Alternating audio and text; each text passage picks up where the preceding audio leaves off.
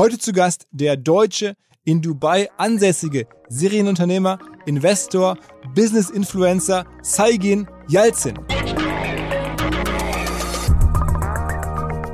Und dann kriege ich eine E-Mail von einem sehr bekannten Business Angel.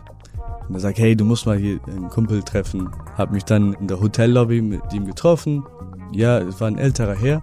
Also du bist echt eine Inspiration, was du in unserer Region aufgebaut hast. Und äh, ich bin auch Unternehmer. Jetzt kommt's. Ich lese dann nebenbei so einen Forbes-Artikel, wo da halt er und sein Bruder 60 Milliarden Dollar Net Worth haben, ja, das Vermögen. Und dann meinte ich so zu ihm, ey, wie kann ich dir denn helfen? Also ich würde gerne mit dir Partner sein, können wir das nicht zusammen machen? Ich so, natürlich. Er ist dann zu mir ins Office geflogen eine Woche später und äh, dann Wer war, war das denn? Das war äh, die Jufali Brothers. Die waren zeitlang auch die reichsten Araber der Welt. Den gehört Nissan und Mercedes und Saudi unter anderem. Let's go! Go, go! Herzlich willkommen beim OMR Podcast mit Philipp Westermeier. Hinweis auf einen wiederkehrenden Partner.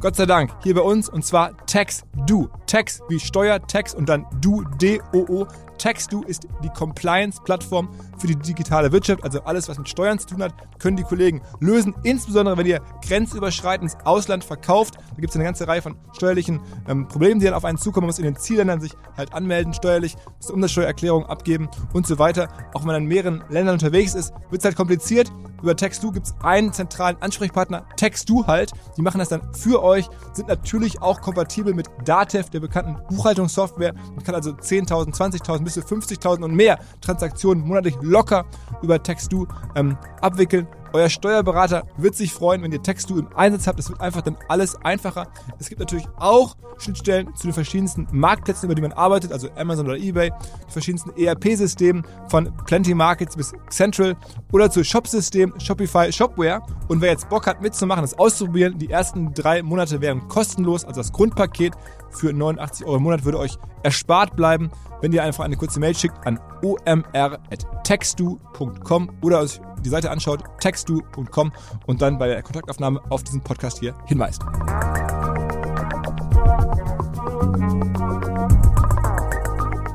Hinweis auf unseren Partner falcon.io.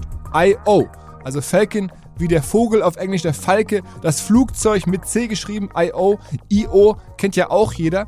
Das ist eine Social Media Suite, die wirklich alles abdeckt. Man kann darüber natürlich posten, Posts terminieren, man kann all das machen, wenn man selber aktiv wird, man kann aber auch zuhören, also Listening, was im Netz über einen gesagt wird. Man nennt das ja auch Monitoring.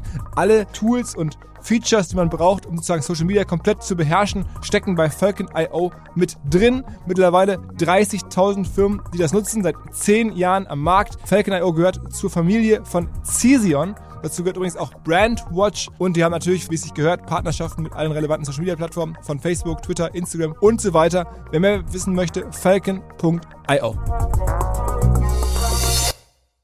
Wenn man den heutigen Podcast hört, könnte man denken, das gibt's gar nicht, das ist ein Film. Nein, es ist das Leben von Saigin Yalcin, einem Typen aus kleinen Bremer Verhältnissen, der sich über verschiedenste Umwege von Fußballprofi, Schönheitschirurg bis zu WHU-Student nach Dubai durchgearbeitet hat und dort durch verschiedenste geschäftliche Ansätze extrem wohlhabend geworden ist. Wie wohlhabend genau, das klären wir natürlich in altbekannter Manier gleich im Podcast, der aber auch über Millionen von Followern verfügt auf YouTube auf Instagram, der daneben mal Stars wie Kendall Jenner teure Geschenke macht. Also wir reden hier von Autos, warum er das macht, was ihm das Ganze bringt, wie dieses Leben zustande gekommen ist. Darum geht's im Podcast. Man glaubt, es gibt's gar nicht, aber es gibt's wirklich. Hier ist er. Herzlich willkommen, Saigin Yalcin. Hi Saigin. Ja, danke übrigens für die Einladung. Natürlich, natürlich. Also ich meine, du bist ja eigentlich fast schon Nachbar, Bremer. Ja, ich bin Bremer. Bin auch, gut, ich lebe seit knapp 19 Jahren nicht mehr in Bremen, aber immer noch der Bremer Junge. Ist es so? Ja. Deine Eltern noch in Bremen? Die sind dort, aber auch jetzt mittlerweile ein bisschen außerhalb. Hm, Hälfte, Hälfte, würde ich sagen. Erzähl mal so ein bisschen in Bremen, das war ja für dich jetzt, die Anfänge waren, was man so nachlesen kann, nicht so leicht. Das war schon eine relativ ähm, schwierige Kindheit. Da gibt es auch Bilder im Netz, wo man sehen kann, wo du groß geworden bist, gibt es dann auch durchaus irgendwelche äh, Toten oder Verletzten, die bei euch vor der Haustür lagen, da in dem Viertel und sowas. War jetzt nicht so, dass man sagt, okay, mega cleane Kindheit.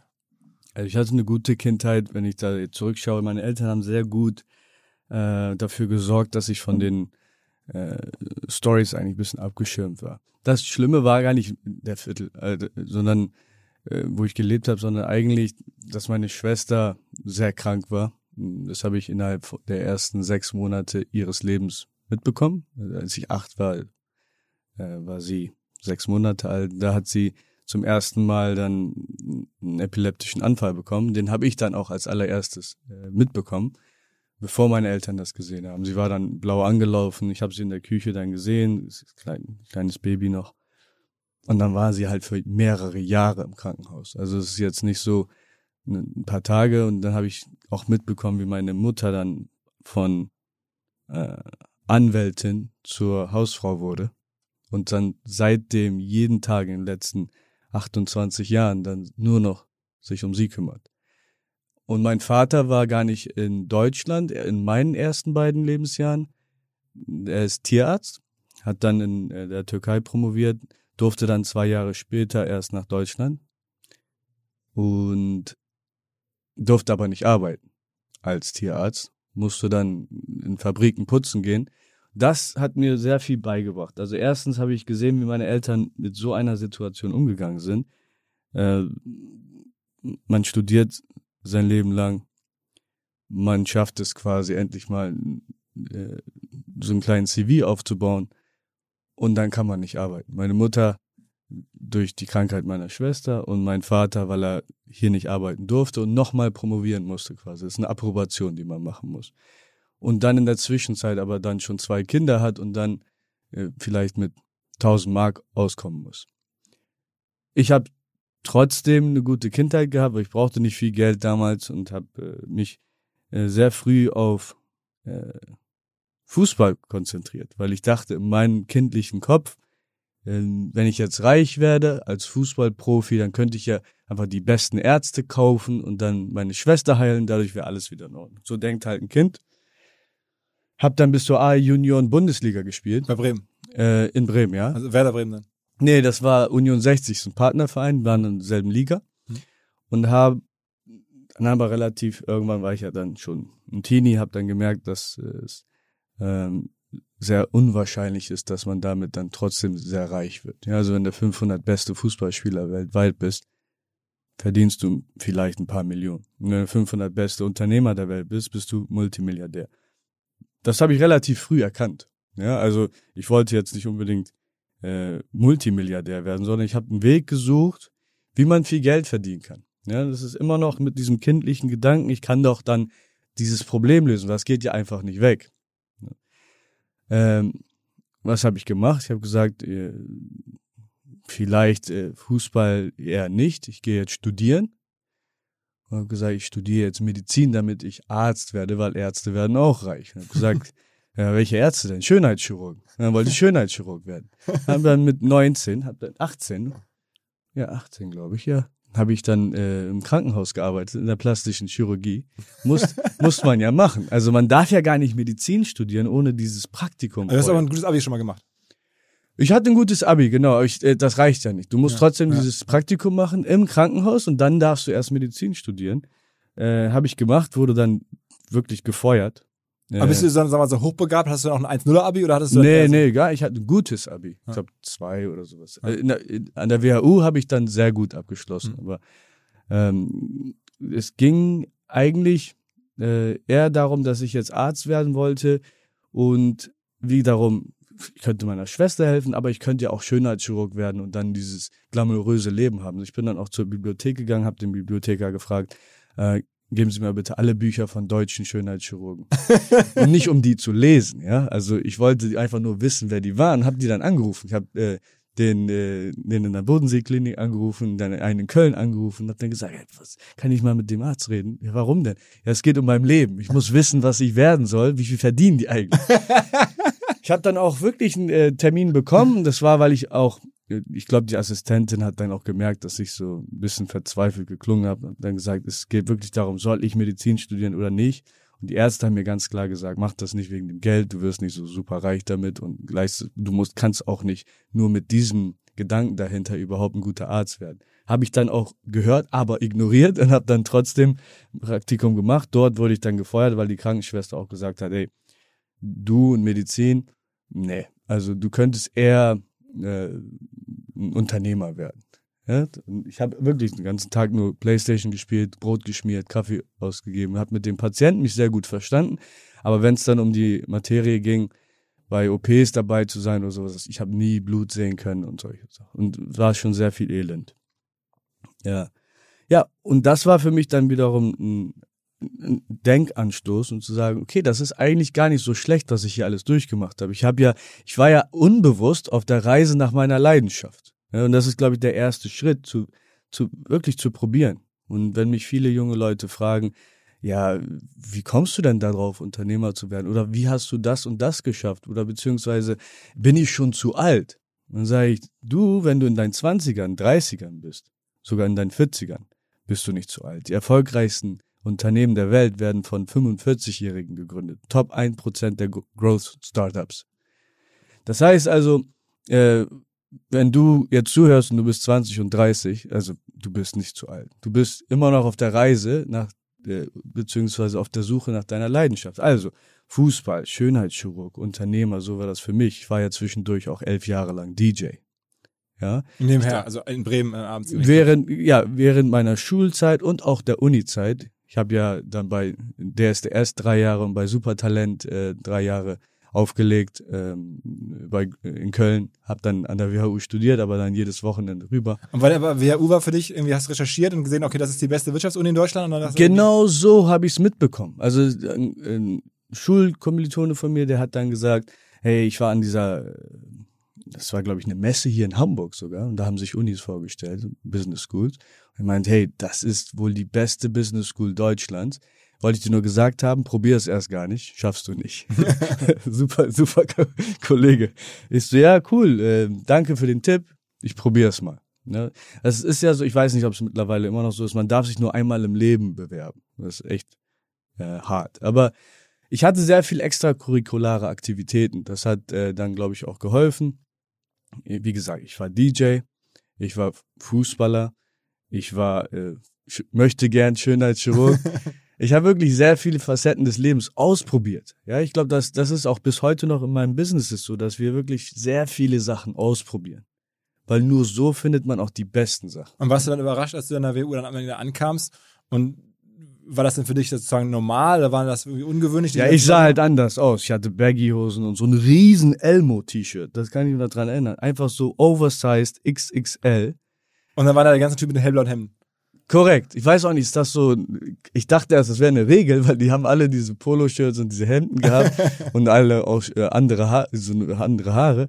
Aber ähm, im Endeffekt habe ich die wirklich meine Lieblingsmenschen dort kennengelernt. Ja, wenn ich jetzt zurückschaue, das sind, äh, ihr habt bestimmt schon viele Gäste von dort gehabt, das sind echt smarte Jungs und Mädels mhm. dort. Ach, wunderbar, wunderbar. Ja. Und das kommt, das kommt wirklich, wenn ich jetzt zurückschaue und sage, hey, was hat dir die WHO beigebracht? Dann würde ich sagen, klar, die Grundlagen von Unternehmertum und auch äh, Unternehmensführung generell, aber das Wichtigste ist, glaube ich, diese Menschen fürs Leben und äh, wie wir uns gegenseitig motiviert haben. Aber ich war natürlich auch am Anfang äh, ein bisschen, ja, so besonders dort. Ich sah nicht so aus wie der Rest und es gab ja nicht viele so, die meinen Hintergrund hatten. Vielleicht ist das auch gut, weil ich habe dann wieder eine neue Perspektive kennengelernt. Wir hatten aber alles, äh, alle eins gemeinsam. Ich glaube, wir hatten diesen Antrieb wirklich äh, unter Hochdruck abzuliefern. Punktuell. Hm. Ja, wir haben im Grundstudium allein 120 Klausuren geschrieben. Das war schon sehr anstrengend. Und das hat mir dann auch dieses Lernen beigebracht. Ja. Und dann bist du aber dann, als es dann fertig war, Mhm. Bist du dann nach Dubai? Hast du irgendwelche relevanten Praktika gemacht? Warst du dann wie bei McKinsey zwischenzeitlich, wie das da so üblich ist, oder bei BCG oder bei diesen großen Namen? Oder, oder wo, ja, also die Hälfte macht ja dieses Consulting-Ding. Ich mhm. habe es auch mir angeschaut. Ich war bei Capgemini und bei BMW und bei L'Oreal. Mhm. Also ich habe mir auch äh, Trade angeschaut, ich habe mir Consulting zu angeschaut, aber äh, was mich wirklich gereizt hat, war dann äh, Unternehmertum. Und dann bist du direkt selbstständig los. Also hast du dann nicht irgendwie danach irgendwo bei einem anderen Startup mitgearbeitet, sondern hast du sofort selber gegründet. Ja, aber nicht irgendwie mit VCs. Also direkt nach der Uni nach dem Diplomball bin ich auf DJ-Weltturnier gegangen. Ja? das, das war das, was ich, weil ich wollte einfach mal äh, ein bisschen mein Leben genießen und habe dann so ungefähr so ein halbes Jahr oder fast ein Jahr dann äh, auf aller Welt aufgelegt. Das war Hawaii und USA und war mit meinen Freunden unterwegs. Weil ich gesagt habe, ja, gleich geht's los. Also lass uns jetzt noch mal ähm, Spaß haben. Das habe ich gemacht. Und dann habe ich damals war ja dieses Geschäftsmodell, vielleicht kennt das noch einer, das heißt, das hieß Brands for Friends und ja. Guild.com und all diese äh, Shopping-Clubs. und so. Genau, diese Shopping-Clubs, die dann sehr äh, erfolgreich waren, 2008, 2009, die Zeiten 2010. Und ich habe gedacht, hey, ey, diese ähm, Shops, die sind ja richtige Trendsetter. Ja, das heißt, die haben zwar Marken verkauft, aber die haben auch Marken kreiert beziehungsweise auch relevant gemacht, weil wenn man da gelistet war, wurde man dann relativ schnell äh, tausendfach verkauft, obwohl man eigentlich nicht so eine bekannte Marke war. Und was ich dann erkannt habe, habe gesagt, okay, warum werde ich denn nicht Lieferant von diesen Shoppingclubs? Und habe dann dementsprechend eine äh, zwei Marken gegründet, Handtaschen für Damen und äh, Diamant äh, und Goldringe. Und dachte ich mir, ich kreiere jetzt eine Marke spezifisch für die Kostenstruktur der äh, Shoppingclubs äh, äh ausgerichtet. Ja, und habe dann äh, 20.000 Euro Investment bekommen von zwei Business Angels. So hat es dann angefangen. Und dann habe ich gesagt, okay, jetzt kreiere ich einfach mal die besten Lederhandtaschen für Frauen. Ich hatte natürlich keine Ahnung davon, habe dann meine Freundin gefragt damals, hey, kannst du mir helfen, irgendwie die zu designen? Hab dann selber die Designs gemacht und habe gesagt, okay, jetzt gebe ich das einfach mal einer äh, Fabrik in Italien und äh, dann produzieren die das und dann geht das in die Shoppingclubs. So einfach hatte ich es mir vorgestellt. Dann bin ich äh, über äh, einige Beziehungen, habe ich dann herausgefunden, wo eine bekannte italienische Marke auch produziert. Und der Fabrik äh, meine Designs geschickt, habe gesagt, ich würde gern hier produzieren und die haben dann gesagt, ja, das ist ja richtig, nee, also machen wir nicht. Die Designs sind echt nicht professionell. Da habe ich gesagt, ja gut, dann macht die doch selber. und äh, die meinten so, ja, können wir machen. Äh, Minimum Order Quantities gab es ja, man muss ja mindestens was abnehmen. Habe ich gesagt, ja, äh, so viel kann ich jetzt nicht kaufen, aber mach doch mal ein Sample und wenn mir das gefällt, dann bestelle ich äh, mehr. Und dieses Sample ist natürlich auch sehr teuer. Das kann man profitabel nicht verkaufen. Und auch im Nachhinein der Preis mit Rabatt das könnte ich mir auch nicht leisten. Wäre halt auf jeden Fall nicht für die Kostenstruktur der Shoppingclubs ausgerichtet, ja. Aber die haben einfach so geniale Samples gemacht, ja, wirklich, das waren so gute Taschen, die ich dann äh, dann hatte. Ich habe dann für diese erste Sample äh, Folge, das waren ja, ich glaube, elf oder zwölf Designs, habe ich dann zu viel bezahlt. Aber das war okay, weil jetzt hatte ich richtig gute Samples, die ich dann nach China schicken konnte. ja, und das war meine Idee. Ich habe gesagt, welche, welches Land ist richtig gut für äh, Lederhandtaschen oder generell Fashion? Italien, ja, fürs Kreieren. Aber fürs Kopieren ist China halt extrem gut. Ja, habe ich dann über diese Websites damals, was gab's Alibaba gab's, Global Sources gab's, ja, da habe ich dann die, äh, habe dann eine Fabrik in Fujian gefunden. Ja, das ist ein Dorf in China. Also noch nicht mal irgendwie Peking oder sowas oder Guangzhou. Ich, ich bin dann wirklich dahin geflogen. Also wir haben uns hin und her geschrieben, habe gesagt, hey, ich, ich habe hier Samples, könnt ihr die machen. Taschen dürfen irgendwie nicht mehr als 20 Euro kosten oder 30 Euro. So, irgendwie kommt aufs Design drauf an. Wieso ja, können wir machen. Hab denen erstmal die äh, Bilder geschickt, wieso ja, können wir kopieren und dann haben sie mir was zurückgeschickt und das sah so schlecht aus. Dann habe ich gesagt, nee, nee, ich komme nochmal. Bin dann rübergeflogen, habe mir die Fabrik angeschaut, hab dann auch den Jack kennengelernt. Die heißen ja dann alle mit englischen ja. Namen genau. Und dann Jack meinte, hier, das ist unsere Fabrik, hier sind äh, die Leute, die das für euch machen. Mm, ja, wir, wir probieren nochmal. Haben dann zwei, drei Iterationen gebraucht und dann haben sie wirklich eins zu eins diese italienischen Taschen produzieren können. Die sahen dann super aus, waren aber 90 Prozent günstiger. So, und davon habe ich dann die erste Kollektion gemacht, waren dann so 1200 Taschen, die konnte ich mir dann auch leisten. Die habe ich dann an die äh, Shoppingclubs geschickt, weil äh, es gab dann auch ein paar, die von WHO gegründet wurden. Und äh, erste Kollektion 18 Stunden sofort ausverkauft. Ja, und dann, das war für mich dann so der Antrieb, habe gesagt, wow, ich liebe Business. Ja, man muss einfach nur seinen Weg finden. Hier, hieran sieht man auch, ja, italienische Luxusmarke hätte ich mir nicht leisten können. Ich kann keine Tasche für 500 Euro verkaufen. Die Marke kennt keiner. Aber für 80 Euro, ja. Und das hört sich dann auch nach Discount an, weil der echte Ja. Preis war ja 199 bei mir. Aber bei Shoppingclubs halt für 80. Und ich konnte trotzdem noch Gewinn machen. Ja, meine Taschen haben 20, 30 Euro gekostet. Also konnte ich eine schöne Marge generieren. Hab die Kollektion verkauft, hab dann aber dann mit äh, anderen Business Angels schon geredet. Relativ bekannte Business Angels. Vielleicht kennt ihr da ein paar. Sag mal ein paar. Klaus Hommels, Ja. Olli Jung damals. Ne? Das sind einer meiner äh, frühen Mentoren. Also sehr, sehr, sehr, sehr, einer, wirklich, ich würde schon sagen, meine Idole damals gewesen. Mit denen habe ich dann früh geredet und wir haben dann äh, überlegt, ob wir nicht einen Shoppingclub selber machen. Ja, wir haben dann die Märkte analysiert, haben gesagt, hier, äh, überall gibt's die schon, da gab's in der Türkei, gab's in Russland, Deutschland, äh, USA, aber irgendwie Nahe Osten, da gab's noch nichts. Ja, dann bin ich nach Dubai geflogen mit einem Rucksack.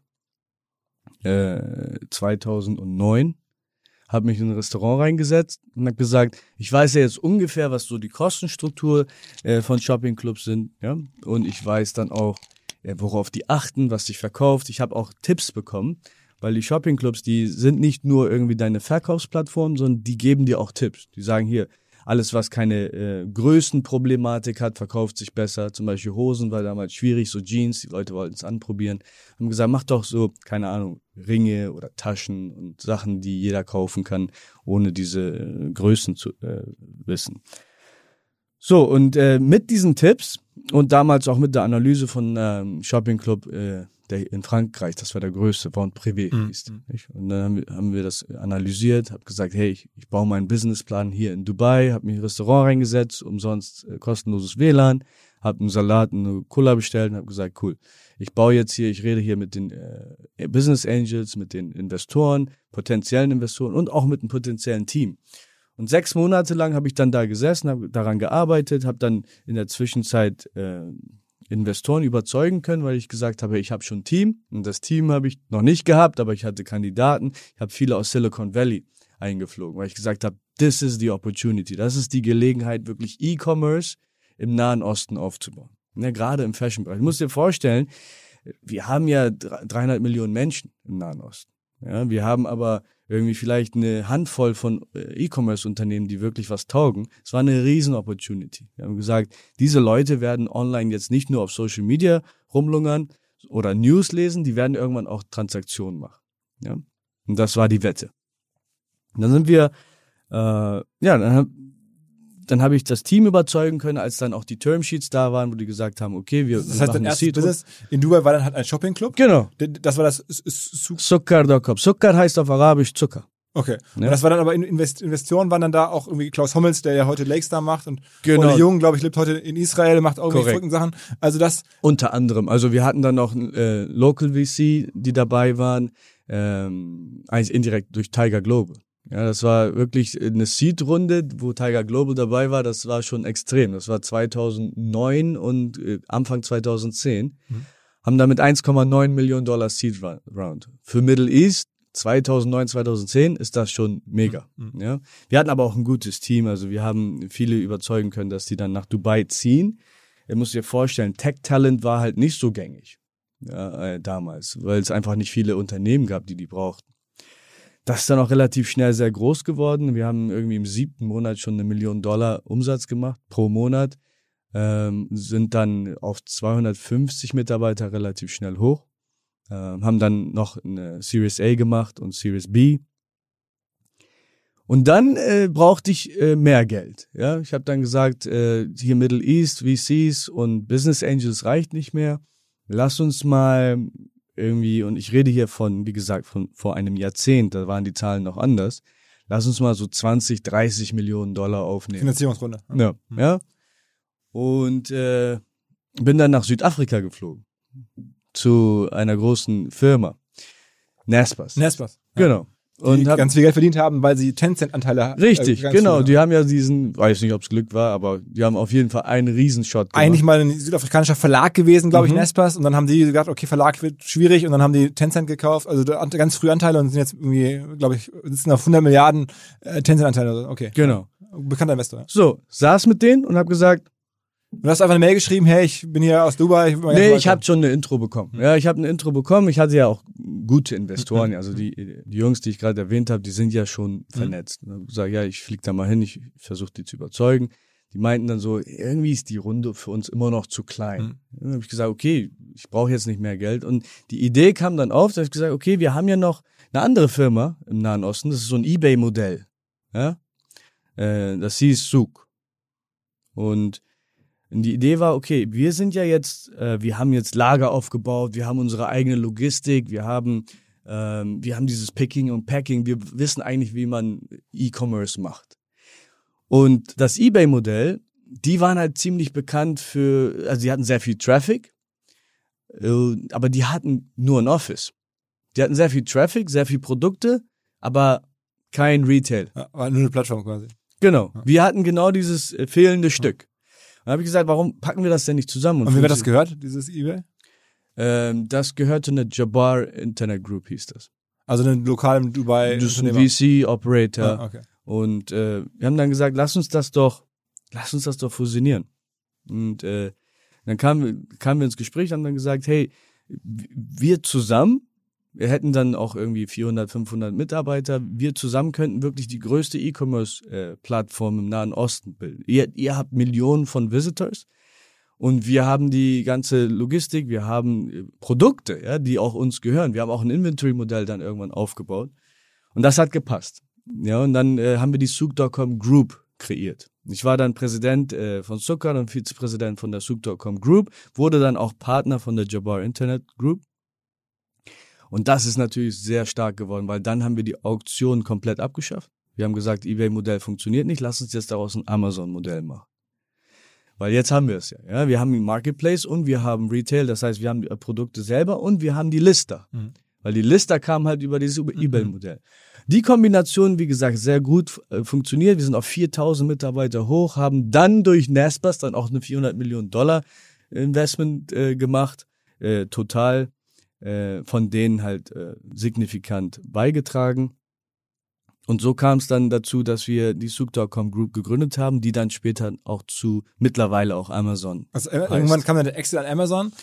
Da, Ge- die haben sie, glaube ich, über eine Milliarde für bezahlt dann, die Amazon-Leute, ne? Nee, die haben ein bisschen weniger bezahlt. Okay. Ja, also die, die Sache ist, ähm, dass Amazon schon öfter kam und gesagt hat, hey, äh, wir wollen in den Markt eintreten, entweder make or buy. Ja, und wir haben halt überlegt, was ist jetzt die beste Lösung? Gegen Amazon einen Wettbewerb zu machen, macht nicht so viel Spaß. Ja, irgendwann, die haben halt irgendwann mehr Geld als wir. Oder immer mehr Geld als wir. Und äh, win, win, win. Ja, also für den Konsumenten war es extrem gut, wenn Amazon in den Markt eintritt. Wir hatten schon die, wir hatten schon alles ready. Ja, wir waren in vier Ländern aktiv. Äh, in Ägypten, in Saudi-Arabien, in Kuwait, in UAE. Wir waren Marktführer. Amazon hat natürlich nochmal worldwide, World-Class Excellence eingebaut. Warst du nur noch bei Amazon tätig als nach dem Deal? Bist Nee, du- und zwar, was ich, ich war, ne- ich war noch äh, äh, Teilhaber. Was ich aber gemacht habe, ist 2013 habe ich dann Sell Any Car gegründet. Ja, das war, hat sich echt verrückt angehört für viele meiner Partner, weil ich habe gesagt, hey, es gibt zwei Arten von Also, Unternehmern. das war nach dem Verkauf an Amazon oder vorher? Das war vor, vor dem Verkauf, war also, ich du warst dann noch Präsident und, und so und dann hast du aber trotzdem schon eine andere Firma nebenher noch gemacht. Ja, ich habe dann gekündigt als aktiver Direktor, aber bin noch komplett Teilhaber geblieben, weil ich meinem Partner gesagt habe, hey, ich habe meine Leidenschaft in dem, ähm, ich sage immer, es gibt zwei Arten von Unternehmern. Der eine, der diesen Rohdiamanten aus der Mine holt und der andere, der daraus ein Juwel macht. Ich liebe es einfach, diesen Rohdiamanten dann in, zu eine Form zu bringen, wo dann der, der nächste Manager daraus ein Juwel machen kann. Und ich wollte wieder einfach so in die Mine rein und habe dann gesagt, ich habe hier ein Riesenproblem entdeckt. Ähm, Autoverkauf, Gebrauchtwagenverkauf, das kann man online machen, ist ein Riesenmarkt. Wir reden hier heute von ähm, allein in unseren äh, Ländern von über 65 Milliarden Dollar äh, Gebrauchtwagenmarkt in den Ländern, in denen wir aktiv sind. Da habe ich gesagt, ja, das Problem möchte ich lösen, dass man Autos innerhalb von 30 Minuten verkaufen kann und die Inspiration kam aus England. Da gab es eine Firma, die heißt WeBuyAnyCar.com. Die haben äh, das angeboten, die haben gesagt, hier, es war ein alter äh, Gebrauchtwagenhändler, der hat dann irgendwann das Internet entdeckt und hat gesagt, wir kaufen eure Autos in 30 Minuten. und haben das dann auf Inventar gekauft und dann neun Tage später an ein Auktionshaus verkauft. Ja, das Auktionshaus hat die dann auch später aufgekauft. BCA heißen die. Haben sie relativ günstig gekauft im Nachhinein, äh, muss ich sagen. Aber das war ein sehr, sehr erfolgreiches Geschäft. Gibt es in den USA auch, heißt es glaube ich Cardano, ne? Äh, in den USA gibt's Carvana. Aha. Ja, die sind relativ groß jetzt. Damals gab's aber schon Car, Und- CarMax. Carvana gibt's erst seit acht Jahren. CarMax gab's schon ewig. In Deutschland kennt man Auto 1. Genau, die waren ja noch sehr unter dem Radar. Ja, die hatten ja erst. Aber haben nach dir angefangen dann? Die haben fast gleichzeitig angefangen. Ja, die haben, glaube ich, äh, aber zwei Jahre lang gar keine PR gemacht, äh, glaube ich. Wir haben dann. Aber wie hast du das finanziert? Also die, die Gründung der Firma, du hattest ja noch kein Geld, richtig, weil das Geld oder deine Anteile waren dann ja noch nicht äh, bezahlt worden quasi. Das hing ja noch in der, in der, in der in dieser Gruppe da drin. Ja, ich, ich hatte ein bisschen Geld, ich hatte ein bisschen Secondary gemacht, aber ähm, ich konnte mir den Launch, ich war der hundertprozentige Eigentümer von Selenica, auch alleine gegründet, habe dann äh, eine Seed-Runde wiederum gemacht mit Local VCs. Allerdings war es für mich dann schon ein bisschen einfacher. Also das waren dann wirklich innerhalb von einer Woche oder so äh, hat, konnte ich eine, äh, habe ich eine Seed-Runde. Seed habe ich eigentlich alleine gemacht oder Pre-Seed und dann kam Seed äh, mit den äh, Investoren Aus- Investoren aus der Region, ne? aus der Region, genau. Aus der Region. Wir sind dann drei Monate lang haben wir dann versucht, irgendwie We by NEK aufzubauen, das Modell. Ich habe aber dann relativ schnell gemerkt, und das kam dann auch wiederum einfach durch die Observation meiner mit Teammitglieder. Ja, ich habe gesagt, also ich erkläre mal das Modell. Online gibt's eine Valuation, also eine Bewertung für dein Auto. Wenn du zustimmst, mehr oder weniger für den, äh, den Richtwert, dann kommst du in eine unserer Filialen und wir, wir inspizieren dein Auto nochmal kurz und dann kaufen wir es. Und diese gekauften Autos gehen dann an Händler. Ja, und die Händler kaufen die dann irgendwie dann später von dir ab. Das Modell mochte ich aber nicht ganz genau äh, richtig, weil es ein Inventarrisiko war. Ja, erstens wusstest du nicht, für wie viel du das Auto kaufen sollst. Und zweitens kann es sein, dass du die dann irgendwie äh, nicht los wirst. Ja, dann hast du ein Inventarrisiko. Und durch die Observation meines Teams habe ich gemerkt, dass die während des Einkaufs, also während der Inspektion, haben sie schon Dealer angerufen, also die Händler, und haben gesagt, hey, wie, wie, viel, wie viel sollen wir die kaufen? Was würdest du dafür bezahlen? Und dieses, was über WhatsApp lief, haben wir dann zu einem Auktionshaus gebaut. Ja, und das war dann das erste Mal, wir haben dann sowas, das haben wir dann Live-Auctions genannt. Das haben wir dann erfunden, wo wir diese Einkaufs- und Verkaufsverfahren äh, in ein, in einen Prozess eingebaut haben von 15 Minuten. Das heißt also, während der Kunde sein Auto bei uns inspizieren lässt und noch in unserem Gebäude ist, haben wir das Auto schon gelistet auf einer Auktionsplattform, die uns auch gehört. Also mittlerweile haben wir dann zwei Unternehmen in eine fusioniert. Und dann äh, haben wir den Höchstbietenden ermittelt, haben dann unsere Marge abgezogen und dann konnten wir das dem Verkäufer anbieten. Und die, die, die Käufer waren das dann meistens irgendwelche Leute, die die Autos dann sozusagen in Arabien, in Afrika weiterverkauft haben? Genau, es gibt die Exporteure, dann gibt's Leute, die das dann auch reparieren und dann wieder in ihre Showrooms packen. Und äh, so hat sich das dann aufgebaut, dass wir ein, ein riesen Portal aufgebaut haben von Händlern, die jetzt bieten. Ja? Und dadurch wurde das so kompetitiv, dass die Preise dann auch relativ äh, attraktiv waren für die Verkäufer. Und wir brauchten kein Inventar. Ja? Und das ist unsere Weiterentwicklung. Also wir haben immer Inspiration von anderen Businesses auch gehabt. Aber dann wurden wir zu unserer eigenen Version, die mittlerweile auch äh, schon seit mehreren Jahren profitabel ist.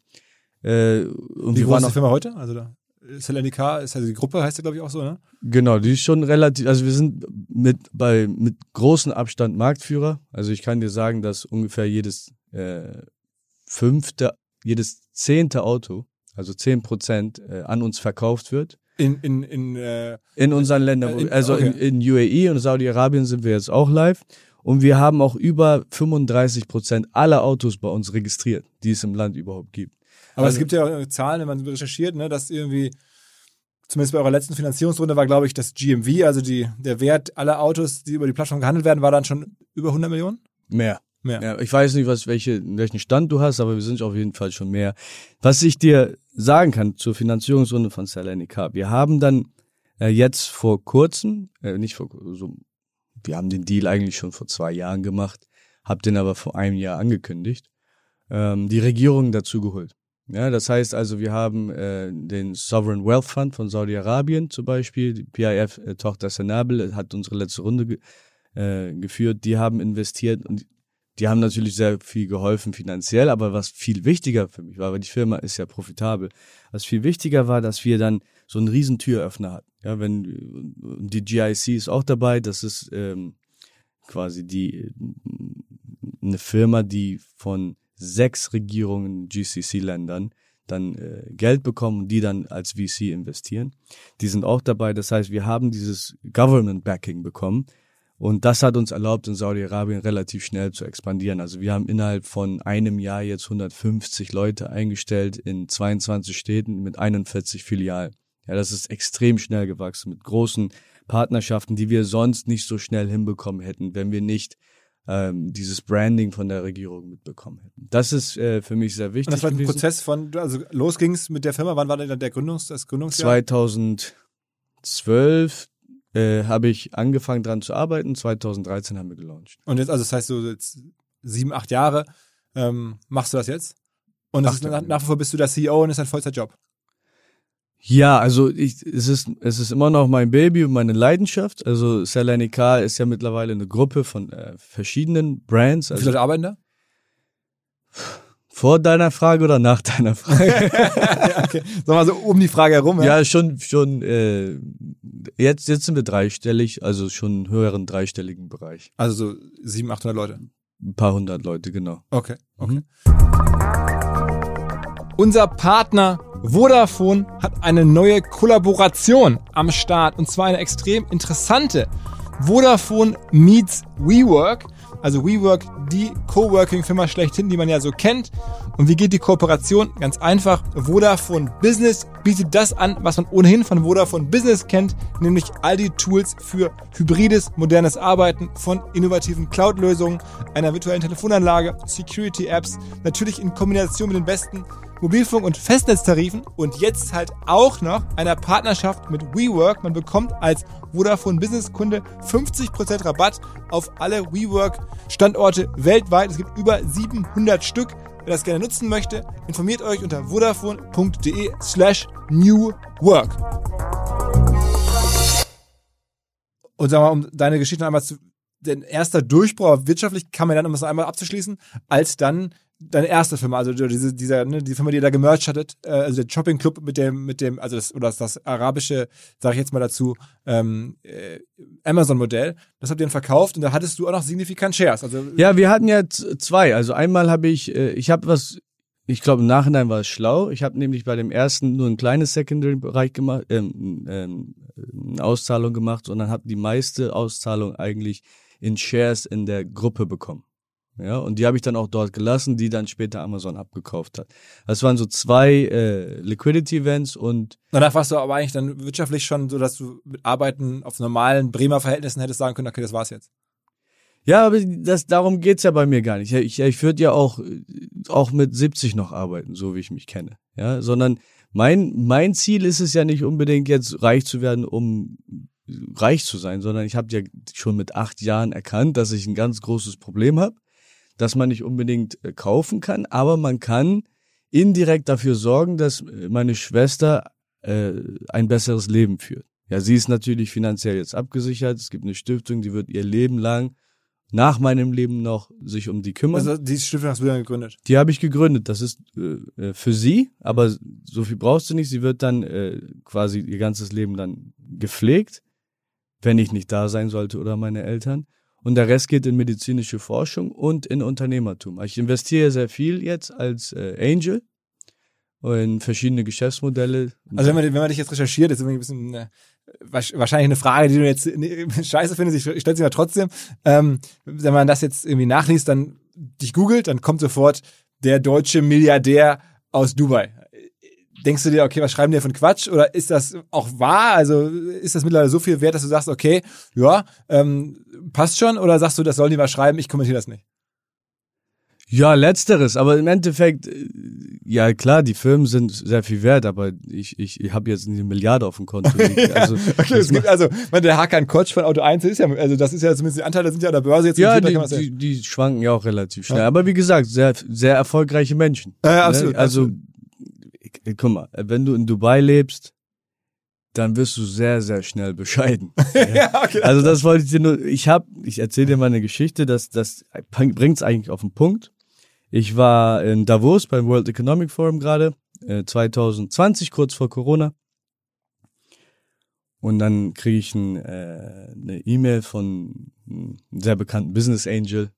Und er sagt, hey, du musst mal hier einen Kumpel treffen. Und ich so, ich kann nicht, ich habe keine Zeit. World Economic Forum ist wirklich jede Stunde irgendein Meeting. Ich habe gesagt, muss das sein? Er so, ja.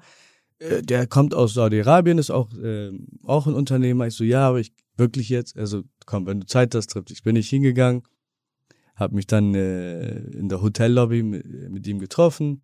Meinst du, ähm, ja, es war ein älterer Herr, gesagt, äh, ja, äh, ich habe diese Intro bekommen, freut mich, äh, wie kann ich helfen? Also du bist echt eine Inspiration, was du in unserer Region aufgebaut hast und äh, ich bin auch Unternehmer.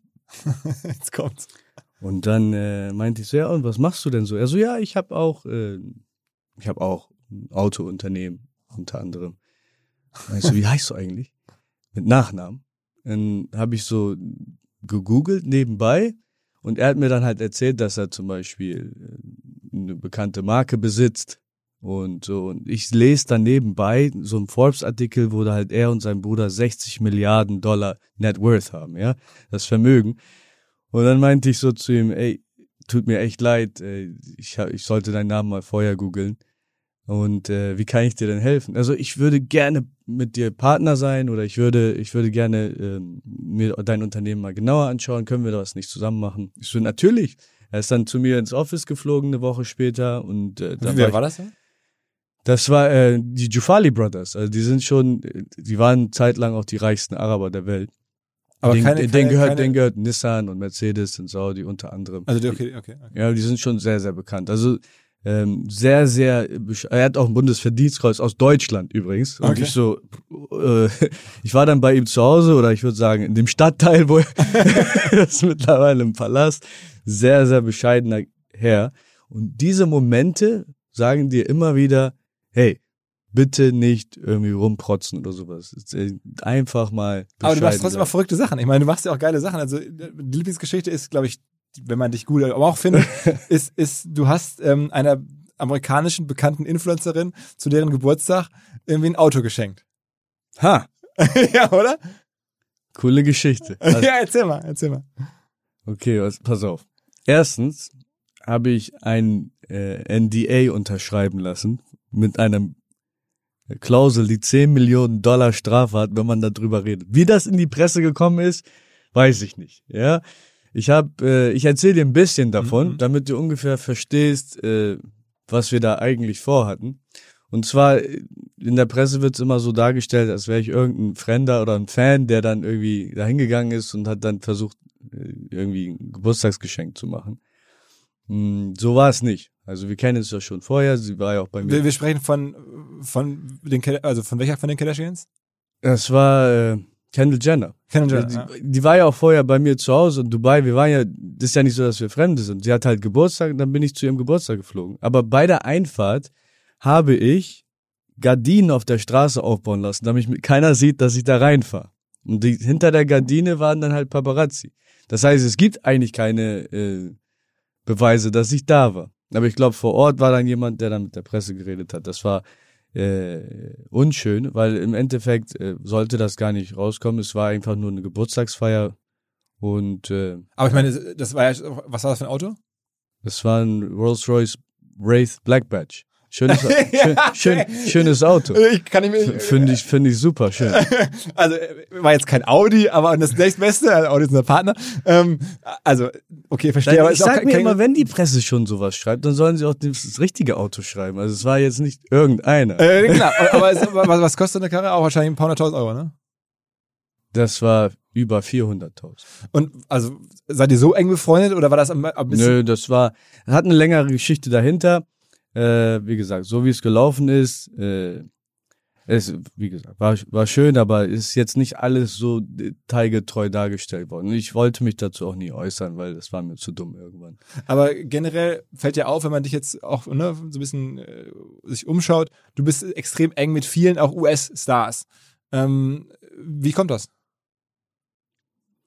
Also wenn man in Dubai lebt, äh, sieht man die öfter. Ne? Die sind ja alle, äh, jede Woche ist irgendjemand dort gebucht oder die haben, wie gesagt, irgendwelche Auftritte und dann, dann lernt man sie kennen über Freunde. Und dann, wenn man, wie gesagt, wenn man ein Paar kennt, dann äh, wird, wird man auch empfohlen und sagt, hey, wenn du in Dubai bist, solltest du dich mal mit Saigen treffen. Und ja, das ist über die Jahre entstanden. Also du bist ein bisschen so der, der, der Botschafter von Dubai auch für die amerikanische Entertainment-Welt, kann man sagen. Ja, oder man kann auch, äh, man kann auch sagen, ich hatte mal eine Agentur, eine Concierge-Agentur, Mhm. die sich um äh, Celebrities gekümmert hat. Ja. Das war zu der Das Anfangszeit. hatte ich in Dubai. Das hatte ich immer nebenbei und darum äh, hatten wir auch so, ein, so eine Servicelandschaft aufgebaut. Und das war natürlich gut. Die kommen ja nicht nur zu mir und wir trinken Tee, sondern wir haben dann auch eine Agentur gehabt, die denen dann Safaris gemacht hat oder Buggies und Dune, Dune Bugging und, und so Spaß, Spaß geboten hat. Also das Team. Und äh, dann waren wir auch ein Mehrwert. Aber mittlerweile sind wir Freunde. Und was, also wenn ich jetzt zum Beispiel nach Dubai käme und bei der Agentur irgendwie auch so eine. die ich, die haben wir nicht mehr. Hast du nicht mehr? Nee, Okay, mach ich nicht mehr. Aber du bist trotzdem eingeladen. okay aber ich meine, das ist ja schon mittlerweile ein Niveau. Also ne, jetzt Kendall Jenner hast du jetzt gesagt. Ähm, also man kann da jetzt zig Namen nennen. Also Jason Derulo kommt immer wieder vor. Ähm, das ist so dein Freundeskreis da mittlerweile. Ja, also Jason ist ein sehr guter Freund, aber wie gesagt, das meiste ist ja gar nicht in der Presse. Das war jetzt wirklich ein Ausrutscher, dass das irgendwie. Mach nochmal so, so zwei, drei Namen bitte für mich, so wen du dann noch so, wen du dann noch so in Dubai so äh, be begrüßt und empfängst und das Land zeigst. Weiß ich nicht. Keine Ahnung. Irgendwelche Wie- Philipp, Philipp. Justin Bieber schon mal da gehabt oder so? Justin war da, ja. Aber Okay. ich habe ihn nicht persönlich getroffen. Okay. Aber das heißt, er ist auch von seiner Agentur dann betreut worden. Also. Genau. Das war auch so. Aber sonst, äh, keine Ahnung, gib mir irgendwelche Namen. Fällt mir irgendwas ein. Okay, aber auch. Ah, hier. Rihanna. Rihanna war auch da, ja. Die habe ich getroffen. Okay. Ja, Aber- aber, so, wie gesagt, ich bin jetzt nicht so ein Name-Dropper. Das ist so. Ist ja auch ein Entertainment-Produkt hier. Wir müssen ja auch ein bisschen für die Ach Gesch- so, okay, ja, dann äh, hier, gib mir irgendeinen Namen.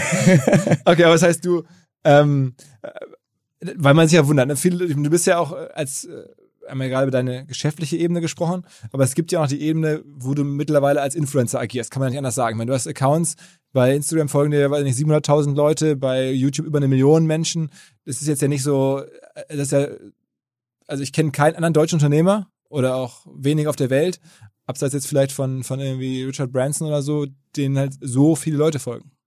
Ja, und das war eine bewusste Entscheidung. Ich war vor fünf, vor fünf Jahren habe ich angefangen, fünf, sechs Jahren.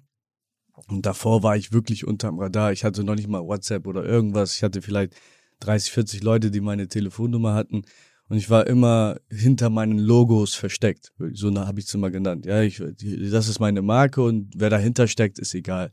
Ich habe relativ früh gemerkt, dass das eigentlich nicht die Zukunft ist, dass Social Media auch nicht nur irgendwie Community Management ist und so Kommentare beantworten, sondern dass man mit dem Gesicht vorne dran an der Frontlinie steht und sagt, wir sind die Leute, die für diese Marke stehen.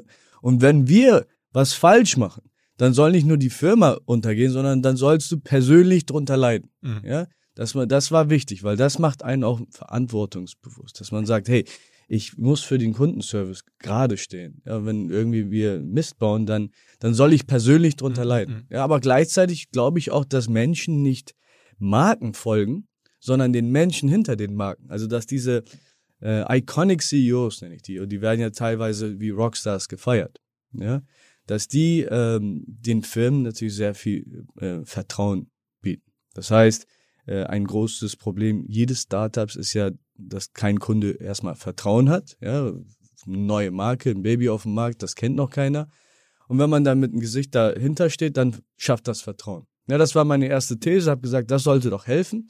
Habe dann früh angefangen, auch in der Influencer-Welt in Dubai dann auch äh, Freunde zu gewinnen und mit denen haben wir dann angefangen zu vloggen. Ja, das ist halt, ich sage immer, wenn ich äh, bei Gründern investiere, eine meiner Fragen ist immer, äh, what weird thing are you doing now which is going to be considered uh, normal in five years? Also was, was machst du heute, was sich komisch anhört, aber in fünf Jahren als normal gelten wird? Ja, weil als Gründer, CEO solltest du in der Zukunft leben. Ja, das, was du heute machst, das ist eigentlich mit deinem Unternehmen. Darum, darum sollte sich dein Team kümmern.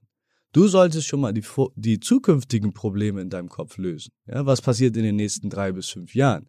Und das ist die Vision, woran du jetzt arbeitest. Dein Team, das sollte die, das, das machen, woran du vor drei bis fünf Jahren gedacht hast.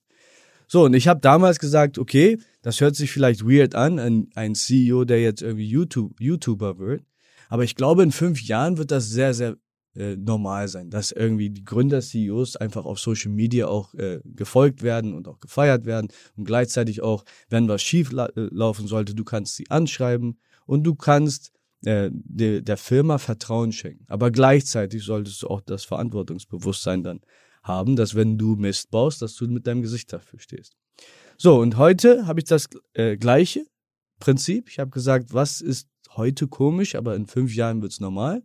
Und wir haben ein Content-Haus gebaut bei Salonika. Ja, wir haben jetzt wirklich Creator, Influencer, wir haben ein Musikstudium, professionelles Musikstudium mit Sound Engineers, Kameraleute, ein richtiges Content-Haus, so wie man es aus den USA kennt von YouTubern, wo die alle zusammenleben und die kreieren Videos die ganze Zeit. Das hört sich heute vielleicht komisch an. Warum macht das ein Autohändler online? Aber ich denke, in fünf Jahren, ein Online-Business wird davon leben, wie gut ist Content kreiert. Ja? Und äh, daran, äh, das ist einer der Gründe, warum wir eigentlich schon so in fünf Jahren äh, immer noch Marktführer sein werden. Was, was waren denn die Hacks, um solche großen Accounts zu bekommen? Also ich meine, natürlich hilft das, wenn man A, solche Celebrity-Freundschaften hat oder auch da solche Geschenke machen kann, die dann über der Presse diskutiert werden. Das hilft natürlich. Aber ich meine, ähm, du hast ja auch, glaube ich, mal sagen wir, Verlosungen gemacht, wo man das gewinnen konnte, dass man sich besuchen konnte. Und dann, dann ähm, hat das wahrscheinlich irgendwie Aufmerksamkeit und auch irgendwie Gefolgschaft gebracht. Also wenn, was würdest du mir denn empfehlen? Ich meine, ich bin jetzt hier mit so einem kleinen 20.000er Instagram-Account unterwegs. Was, was macht man? Muss man einfach ein verrücktes Leben leben? Oder ist es bei Instagram jetzt eh zu spät? Also erstens äh, Social Media, was bringt's? Ja, ich habe das äh, erstens schon erklärt gerade eben, aber ähm, damals war es für mich wichtig, irgendwie bei CNN oder Bloomberg oder Wall Street Journal einen Artikel zu bekommen. Habe ich auch bekommen, aber ich habe mich immer so gefiltert gefühlt. Ja, ich habe immer gehofft, dass sie was Gutes schreiben oder dass sie das genauso sagen, wie ich es auch wirklich gesagt habe. Das klappt manchmal, manchmal nicht. Und ich dachte mir, in dieser Welt äh, sollten wir ungefiltert reden können, direkt mit der Audienz, die ich habe. Ja, und ich wollte meine eigene Stimme haben. Das ist Social Media. So, äh, Gewinnspiele. Ich bin nicht ein großer Fan davon, weil die äh, Leute dir nicht wirklich folgen, sondern einfach nur bis zur Entscheidung warten und dann entfolgen sie dir wieder. Ja. Und Social Media ändert sich ja, die Regeln ändern sich wirklich äh, jährlich, teilweise aus alle sechs Monate. Was heutzutage äh, funktioniert, sind äh, Short-Videos, also diese Reels oder diese TikTok-Version. Und ich nenne das immer Instant Gratification. Ja, das ist ein Megatrend. Dass man sagt, die Leute haben immer weniger Geduld. Man sieht das auch an anderen Mo- Geschäftsmodellen. Ich habe gerade in einige Geschäftsmodelle investiert, die innerhalb von zehn Minuten Grocery liefern. Supermarkt. Also das, das, das Gorillas-Modell. genau. Und äh, weil ich glaube an zwei Megatrends. Auch in Dubai. Das Gorillas in Du- Dubai dann quasi. Das gab schon ewig. In Dubai ist das schon. Aber da bist du jetzt eingestiegen? nee, ich, wir machen es in äh, anderen Ländern. Wir sind in Japan und in Australien aktiv. Okay. Und äh, Machst du viele Investments so? Ich mache viele Investments als Business Angel. Genau. Und das sind dann immer so Tickets 100.000 Euro oder so? genau, also 100.000, äh, also mindestens 100.000. Okay. Dann aber auch sehr früh, also wir sind sehr risikofreudig. Ja, wir machen Pre-Seed und Seed. Ähm, daher auch Startup Hero. Äh, Startup Hero ist jetzt nicht unbedingt äh, Hülle der Löwen für YouTube. Äh, das ist auch teilweise, haben wir daraus äh, Episoden gemacht, aber es ist eigentlich mein, äh, mein Investment-Vehikel. Okay. So, ähm, ich glaube, äh, wenn ich dir jetzt die Frage beantworte, wie kriegst du sehr viel Follower, dann äh, könnte das schon äh, outdated sein in sechs Monaten. Ich glaube, heutzutage gibt's zwei äh, Megatrends, einmal Urbanization und das andere ist Instant Gratification. Das gilt auch für Businesses. Das heißt, viele Leute ziehen in die Großstädte, ja, das ist die Ur- Urbanisation. Das andere ist, äh, Leute haben keine Geduld mehr. Und das schwappt auch auf Social Media rüber. Also wir sehen, ähm, dass mittlerweile diese 30 Sekunden Videos, 15 bis 30 Sekunden Videos, die innerhalb von den ersten drei Sekunden ihr Hook haben, dass die extrem gut funktionieren. Und es gibt so eine Viral Video Checklist, die wir kreiert haben in unserem Content House. Und äh, da, da könnte ich dir natürlich ein paar Tipps geben, wie man dann äh, Follower bekommt. Aber generell gilt immer, man sollte einen Mehrwert schaffen und dann für etwas stehen. Ja? Wie viele Leute arbeiten denn bei dir an den Kanälen mit? Also wie viel hast du da jetzt? Vollzeit sind jetzt so knapp zehn. Okay, also die dann wirklich für deine Kanäle Genau. Stücken Content produzieren. Das heißt, du, ist da so ein bisschen auch Gary Vaynerchuk für dich Inspiration gewesen? Den habe ich erst später mitbekommen, oder war ich schon längst aktiv. Ich glaube, der, äh, der hat ziemlich gut hingekriegt Ja. in den USA auch. Äh, der hat einen anderen Stil. Ähm, Inspiration, ich glaube, ich lasse mich von jedem inspirieren. Ich, glaub, ich kann von jedem Menschen lernen. Okay, okay. Aber du, ich meine, du hast ja dann auch irgendwann entschieden, sogar wirklich ins deutsche Fernsehen zu gehen und da auch mittlerweile sozusagen gibt's ja auch Dokus über dich jetzt irgendwie, ne, ich glaube, bei, auf allen großen Kanälen, ZDF, RTL, Sat1, kann man gucken. Ähm, also Mhm. das war ja auch schon, sag mal, du hast die alle eingeladen, auch nach Dubai, ne? Das, das ist sozusagen dein typisches Game. Komm mal vorbei. Und dann Mhm. sind alle baff und wenn man da die Bilder sieht, dann bin ich auch baff. Also, Also ich hatte ja gerade eine Primetime-Show, zwei Stunden auf RTL, Ja. 20.15 Uhr. Und das wurde komplett in Deutschland gedreht. Und äh, jetzt ist noch nicht äh, unterschrieben, aber wir sind kurz davor, dass ich jetzt auch meine eigene Show bekomme. bei RTL. Äh, Ich sag nicht welcher Sender, aber schon, ja. Äh, Und bei Vox, Höhle Löwen, wolltest du es nicht machen? Nee, größere Sender. Spaß, Spaß. äh, nee, Vox, äh, Hülle der Löwen hatte ich bisher noch nichts mit zu tun. Okay, okay. Aber das heißt, Fernsehen ist für dich jetzt ein Das Thema, läuft aber noch. Ja, das läuft noch in Okay. Deutschland. Also, Ja. ähm, doch, doch, ich glaube, das ist auch nach wie vor sehr erfolgreich. Super. Also, die sollten, also hier Hinweis, wer hier zuhört, irgendwie aus dem Umfeld von, ich glaube, von Sony wird's produziert oder von Vox, äh, das wäre eigentlich perfekt. Weil du bringst ja Audience mit, du bringst eine junge Story mit, Mhm. ähm, dann, dann, wow, würde, würde ich jetzt schon mal irgendwie mir überlegen, dich ja nicht mal als, als Gastlöwen da einzuladen. Gastlöwe, das hört sich gut an. Also, also haben die doch ab und zu, der, der, der Georg Hofler oder solche Leute sind auch ab und zu mal zu Gast so. Ähm, ich, Coole Sache. Ich finde das extrem gut, was die da geba- aufgebaut haben, weil das bringt Unternehmertum endlich mal so in die Massen, ja, und dass die Leute sich damit beschäftigen. Ja, klar, das, was da gezeigt werden kann, ja, das, äh, das muss immer noch massentauglich sein. Also Investmentrunden funktionieren normalerweise nicht so. Ja. Ja, die sind natürlich äh, wochenlange Prozesse, teilweise auch sechs bis neun Monate. Und das dann so kondensiert darstellen zu können, so und dann auch noch so entertaining zu machen und auch so die Gist, also die, die Kernessenz von Investmentprozedere äh, darstellen zu können, ist extrem gut. Also ich finde das sehr wichtig für Deutschland. Okay. Ähm, welche Plattformen sind für dich gerade wichtig? Also du hast irgendwie Instagram habe ich schon erwähnt, YouTube habe ich erwähnt, TikTok bist du da Also ja, ich habe jetzt glaube ich über 2,6 Millionen kombinierte Follower und äh, jeder Kanal hat auch eine andere Zielgruppe und auch andere Erfolgsrezepte. Ja, zum Beispiel wie gesagt, TikTok ist jetzt in den letzten Jahren anderthalb sehr sehr stark geworden. Er ist für eine jüngere Gruppe, muss auch noch weniger Geduld. Ja, ganz kurze Videos. Aber Spiel Message. spielst du auch aktiv. Ja, ich habe jetzt so vor einer Woche ungefähr angefangen. Läuft gut. Ah, ah, okay, okay, also noch nicht so lange, okay. okay. Also wirklich mit Content äh, zu pushen. Habe jetzt auch äh, relativ schnell äh, viele Follower bekommen. Äh, Instagram ist so die Basis, ja, da kann man, äh, äh, glaube ich, in die, ich glaube, heutzutage, wenn jemand sagt, bist du, hast du eine Reichweite, bist du erfolgreich auf Social Media, wird man an Instagram Ja, und ja. YouTube gemessen. Das sind so die wichtigen Kanäle. YouTube, YouTube macht längere, äh, längere Videos, ja, also was erfolgreich ist, da sollte nichts unter 10 Minuten laufen. Ja, bei Instagram ist halt extrem No-Go LinkedIn? Video so lange.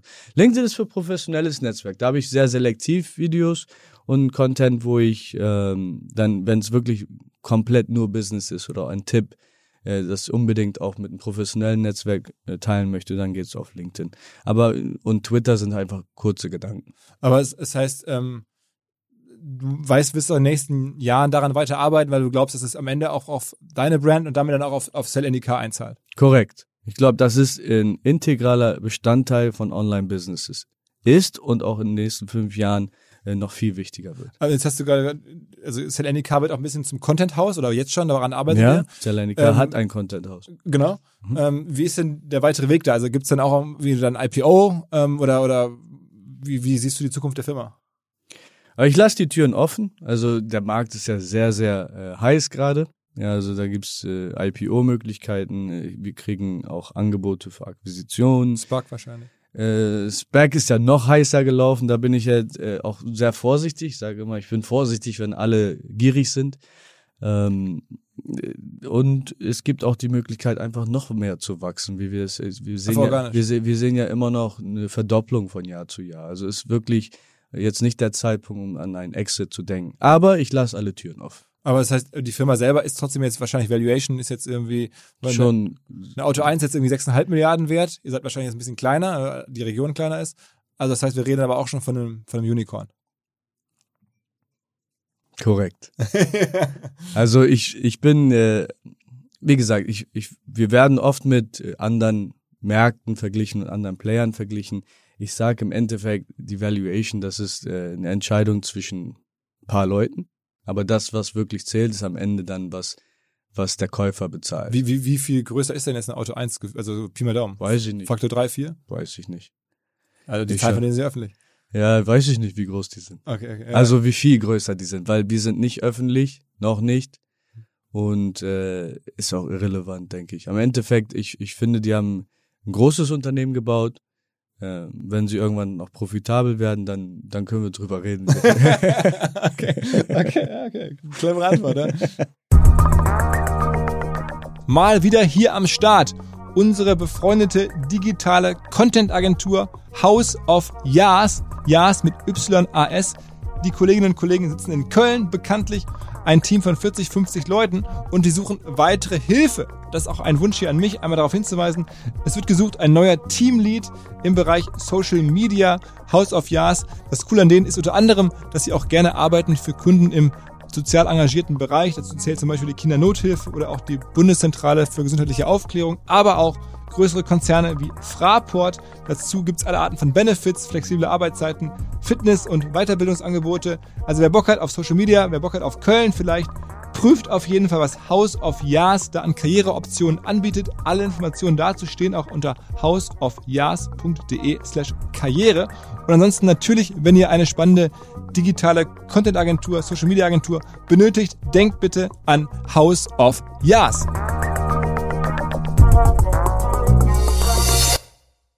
Bist denn du jetzt in Dubai auch, also da gab es einen Film, habe ich gesehen, jetzt irgendwie, da, dass der ein, da jemand aus dem Adelsgeschlecht oder aus dem Königshaus da direkt neben dir wohnt. Also es erschien dann so, als wenn du da jetzt auch sozusagen in alle Bereiche des Landes hinein vernetzt bist. ja, aber gut, der Kronprinz hat nicht nur einen Palast. Aber einer ist neben deinem. Ja, genau, aber ich glaube, der ist da selten. Und äh, ich habe äh, ich hab ja vor ach, knapp zwei Jahren habe ich ja angekündigt, dass ich all mein Hab und Gut quasi spende und vieles auch in die Stiftung packe. Und äh, unglaublicherweise habe ich dann ein paar Tage später eine Einladung vom Papst bekommen.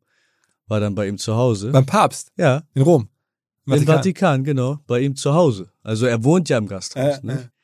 Und äh, ich meinte dann so, sie sind eine Inspiration. Er spricht ja acht Sprachen, extrem. Hast du mit ihm dann äh, Gut, ja, geredet. aber Englisch gesprochen? Oder? ich habe auf Englisch gesprochen, aber ich weiß, er kann auch Deutsch und er kann auch, wie gesagt, noch acht Sprachen. Ich gesagt, sie sind eine Inspiration. Und ähm, ich finde einfach so, man kann von diesem ganzen Kapitalismus kann man sehr viel äh, Geld verdienen. Die Sprache vom Kapitalismus ist eigentlich Mathematik. Aber was man äh, in der Welt der Moralität äh, braucht, ist einfach die Sprache der Liebe, ja. Und dann habe ich gesagt, wer bringt uns denn das bei? Und dann gibt's eigentlich kein Business, das dir das beibringt, sondern das sind meistens so spirituelle Führer und Menschen, die einfach nicht unbedingt so Geld fokussiert sind. Und ich denke, wenn man als Unternehmer ein wirklich äh, erfüllendes Leben führen will, dann muss man beide Sprachen sprechen, Mathematik und Liebe. Und das zu kombinieren, das habe ich so gelernt mit der mit den Gesprächen, äh, die ich in den letzten äh, zwei Jahren geführt habe, aus, aus auch ein Teil meines Buchs, also die Kombination zwischen, zwischen Moralität und äh, Kapitalismus. Weißt, weißt du schon, was erscheint das Buch? äh, das sollte in Q1 erscheinen nächstes Jahr. Okay, okay. Haben wir schon im Vorgespräch ein bisschen drüber gesprochen, muss man fairerweise sagen. Deswegen habe ich natürlich schon direkt, ich habe dir direkt mein Buch aufgedrückt und aufgenötigt, was hier rumlag. ähm, dann kamen wir da ins Gespräch. Okay, aber das heißt, ähm, das kommt in Q1 raus, ist aber auch dann zum Teil Englisch. Wie viel von deinem, Nee, ist komplett Deutsch und Englisch. Also ich werde zwei Auflagen haben, einmal auf Deutsch und einmal auf Englisch. wie, find, wie ist dann für dich aktuell? Also welche Märkte adressierst du mit deinen Businesses? Offensichtlich eher den arabischen Markt, sag ich mal. Dann mit deinem Social Media hast du gerade gesagt, da sind nur 10% deiner Follower Deutsche. Das heißt, da bist du dann weltweit unterwegs. Und dann machst du jetzt auch noch Medien im deutschen Markt im Sinne von TV-Show und, und sowas, ne?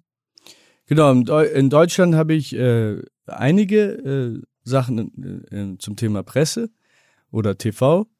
Ähm, aber wie gesagt, sind 10% meiner, meiner Follower sind aus Deutschland. Aber wie gesagt, es gibt auch viele Leute, die in Deutschland mich kennen, aber nicht unbedingt mir Aber folgen. sie sind alle echt, du hast, du hast keine Follower gekauft. Nee, das, Das ist- bringt doch nichts. Ja, ja, ja, gut, aber es war ja mal eine Zeit, wo Weil das- sage ich immer, ich habe ja auch schon hier, ähm, der, der Test ist ja immer ziemlich einfach.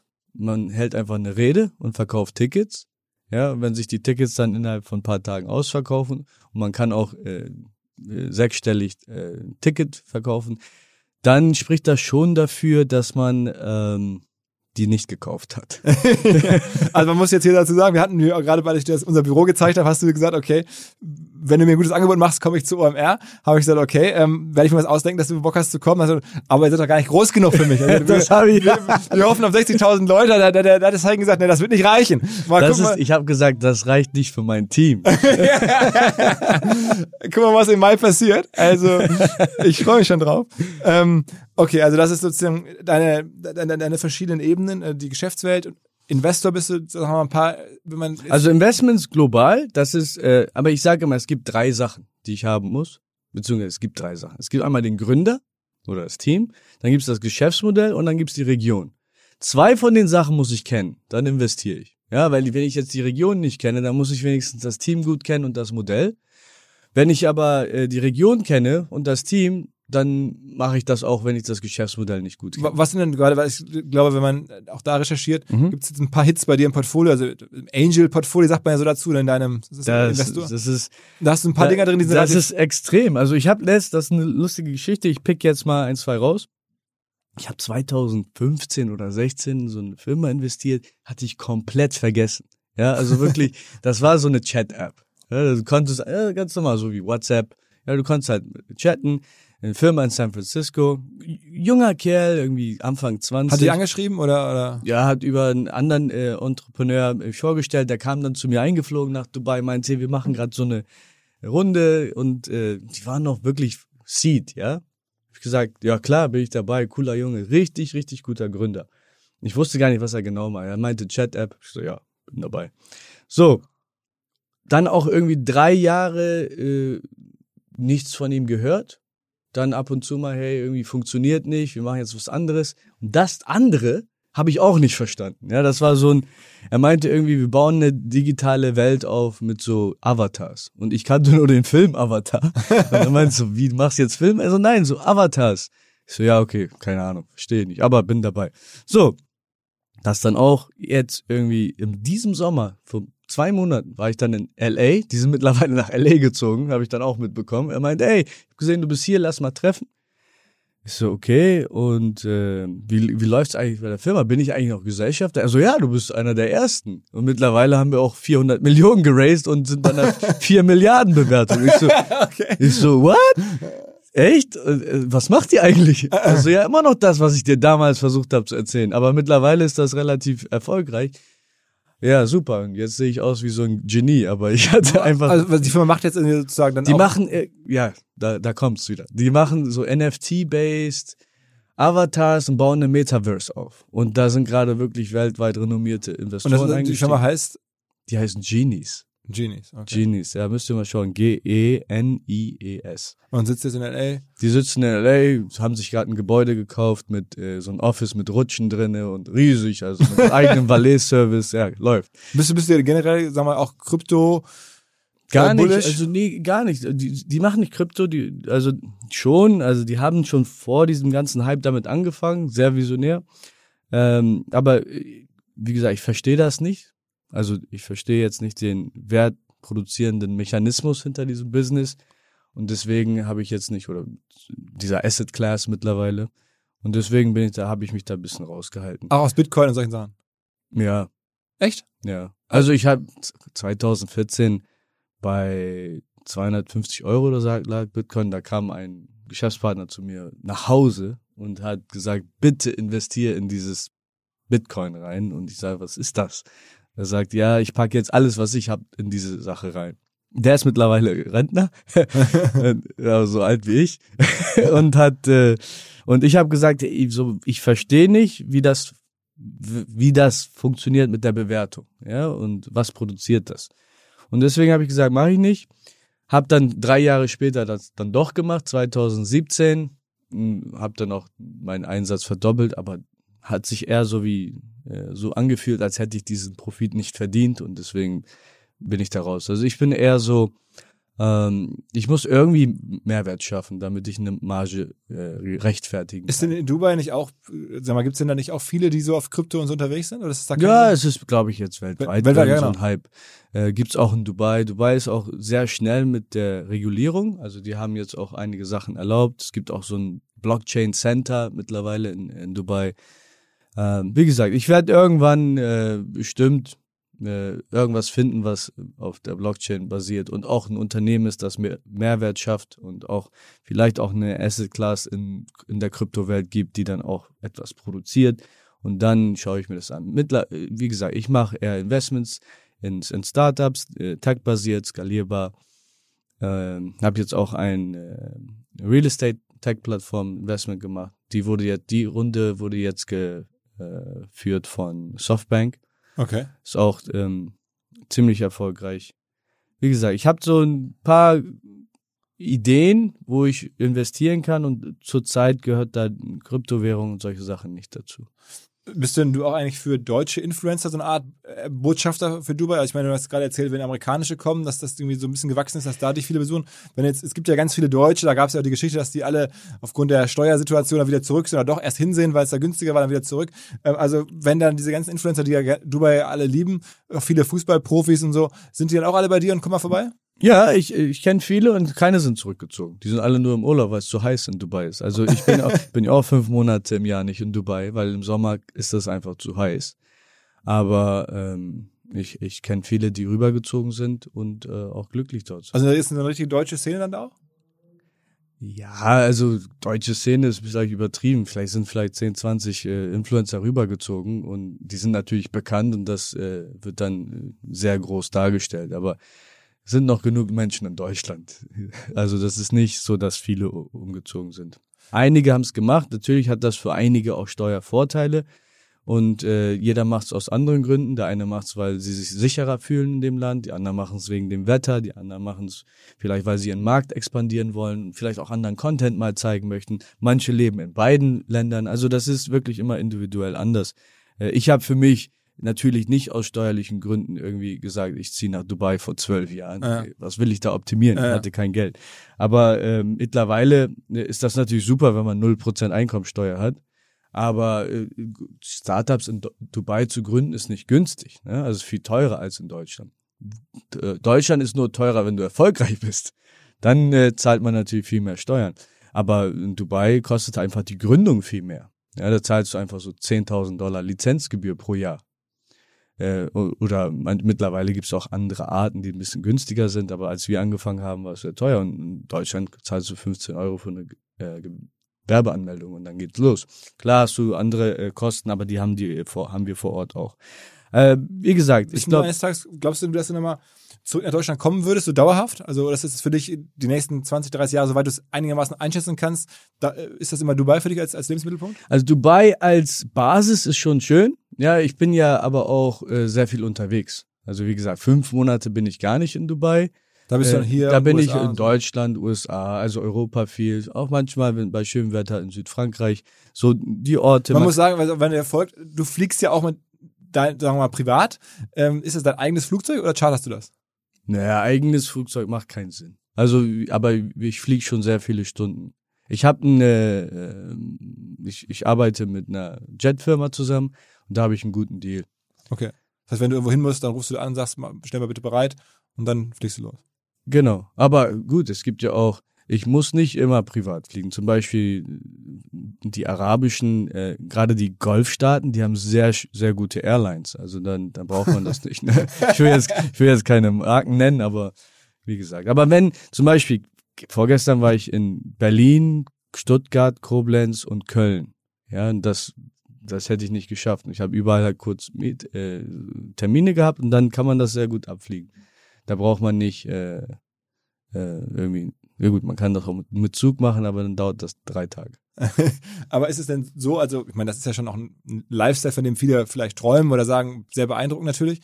Ähm, der ist im Wesentlichen, ja bei, bei Cell NEK ist ja noch kein Geld für dich in dem Sinne rausgekommen. Du bist da jetzt wahrscheinlich, hast ein Doch. gutes Gehalt. Äh, Doch, schon, äh, ist schon. Wir haben ja äh, auch Secondary Events Ah, okay. und gleichzeitig, äh, klar ist das natürlich ein bisschen teurer, ja, aber ich, wir sind ja auch eine große Gruppe, mit der ich immer fliege. Wir sind schon zwölf bis 14 Leute immer. Das sind deine, deine Social Media Leute, Freunde, Geschäftspartner. Genau, ja, unter anderem. Also Also, wenn man- jeder hat, jeder hat schon was zu tun. Also auch hier in Deutschland, wenn man so ein bisschen deine Insta-Story guckt, in den letzten, Also man sieht eigentlich auf Social Media nicht so sehr mein Team. Also ich bin ja, man de viele denken, was suchst du mal alleine in Südfrankreich oder in New York? Ich bin nicht alleine. Also wir sind schon ein Riesenteam. und also das sind dann auch Freunde von dir oder so wirklich so eine Auch richtige, Freunde sind auch dabei. aber also Mitarbeiter, so die ganze Genau, also meine Assistentin, Kameracrew und äh, Security, all, alle Leute, die dazugehören. Und es tauchen ja immer wieder auch deutsche Menschen auf. Also zum Beispiel Chata habe ich jetzt wieder häufiger gesehen. Der war ja auch vor ein paar Wochen mal hier, der deutsche Rapper, ähm, auch Unternehmer mittlerweile, sehr erfolgreich. Ähm, wa- was macht ihr gemeinsam? Ah, Ich war in Köln, habe ihn besucht. Er war ja bei mir in Dubai vor zwei Wochen. Ähm, ich habe nämlich auch ein Musikprojekt und aber das ist noch äh, top secret.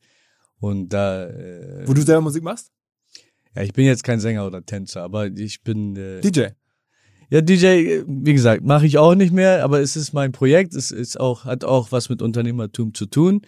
Äh, das kommt dann nächstes Jahr raus. Da freue ich mich schon drauf. Wie Okay. gesagt, man muss ja auch die Ressourcen kombinieren als Unternehmer, nicht? Jetzt kenne ich so viele Musiker und, und äh, habe jetzt auch ein eigenes Musikstudio und äh, da, Also Produzent könnte sein. genau. Okay. Jetzt kommen wir der Sache schon näher. Und da ist natürlich Chata ein ganz guter Kontakt. Zum Beispiel. Aber wie gesagt, es sind sehr viele Musiker aus Deutschland, auch in Dubai. Und da kenne ich die auch. Viele sind auch einfach nur Freunde. Also ich, Kevin Kurani zum Beispiel, der ehemalige Fußballer. Genau, der war, der, mit dem war ich auch gestern, vorgestern. Ähm, Aber deswegen, ich weiß es, weil ich das immer auch sehe. Ne? Ich gucke es ja bei dir in der Story natürlich. Kevin, Kevin und Ke- Kevin Kurani und Patrick Ovomuela. Wir haben gerade Fußball gespielt. Ich habe einfach Kevin in Stuttgart abgeholt, habe gesagt, lass mal Fußball spielen. Dann ist er mitgekommen. Dann ist er auch mit, ist er mit zur WHU und dann haben wir mit Patrick Ovomuela und anderen äh, Ex-Nationalspielern dann einfach Hallenfußball gespielt. Ich habe äh, Kevin und Gerald Asamoah zum Beispiel. Schalke. Mhm.